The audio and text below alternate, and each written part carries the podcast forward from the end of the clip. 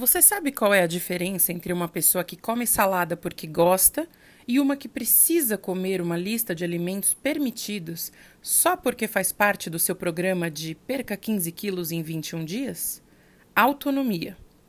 Hoje nós vamos falar sobre autonomia, o que é, por que ela é importante para a mudança de hábitos e entender o que acontece quando ela é negligenciada. Meu nome é Ana Lazize, sou nutricionista pós-graduanda da turma de comportamento alimentar e coaching nutricional da Plenitude. Esse é o Planicast e você é meu convidado especial. Vamos lá? A autonomia na psicologia é definida pelas escolhas que você faz por livre arbítrio. Ela é fundamental, primeiro por uma razão muito simples: nós queremos estar sempre no controle das nossas vidas. Ela também é importante para nosso desenvolvimento pessoal e para nossa habilidade de traçar metas e objetivos.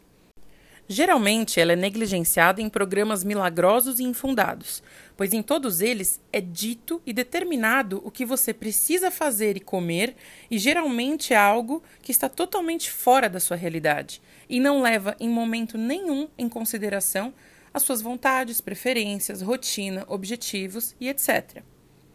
O que acontece quando alguém te fala para se exercitar até a exaustão e comer o mínimo possível para perder peso?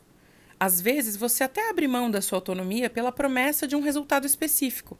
E você até consegue suprimir o seu senso de autonomia para seguir o sistema por um tempo. Mas logo você irá abandonar e voltar ao seu hábito normal para ter controle sobre a sua vida. E isso não acontece só quando alguém ou algum programa te diz o que fazer, mas também quando você se impõe metas irreais. Exemplo, no dia 31 de dezembro, quando você decidiu que nunca mais iria comer carboidratos e iria treinar duas horas por dia todos os dias. Dez dias depois, seus desejos vão aumentar, a sua habilidade de resistir vai se enfraquecer e você vai abandonar essa meta. E no fundo, o que você sentiu? Alívio liberdade. Veja, mesmo tendo abandonado e falhado em algo, por que a sensação de alívio? Porque você retomou a sua autonomia. Você recuperou as rédeas da sua vida porque a sua liberdade é muito mais importante do, qual, do que qualquer coisa. Então, como unir a sua vontade de mudar os hábitos sem perder o seu senso de autonomia?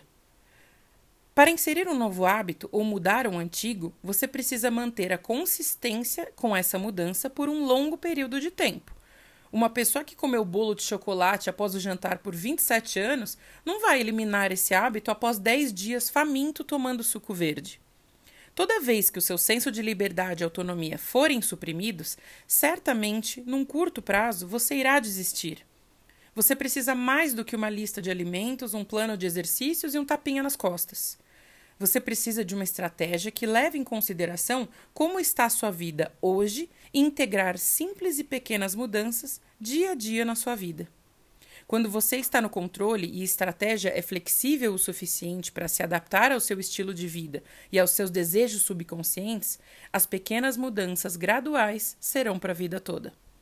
Espero que você tenha gostado. Comente o que achou desse episódio, compartilhe com alguém que você acha que vai gostar dessas dicas, nos traga suas dúvidas e sugestões e não se esqueça de avaliar nosso podcast. Eu fico por aqui, até a próxima. Tchau.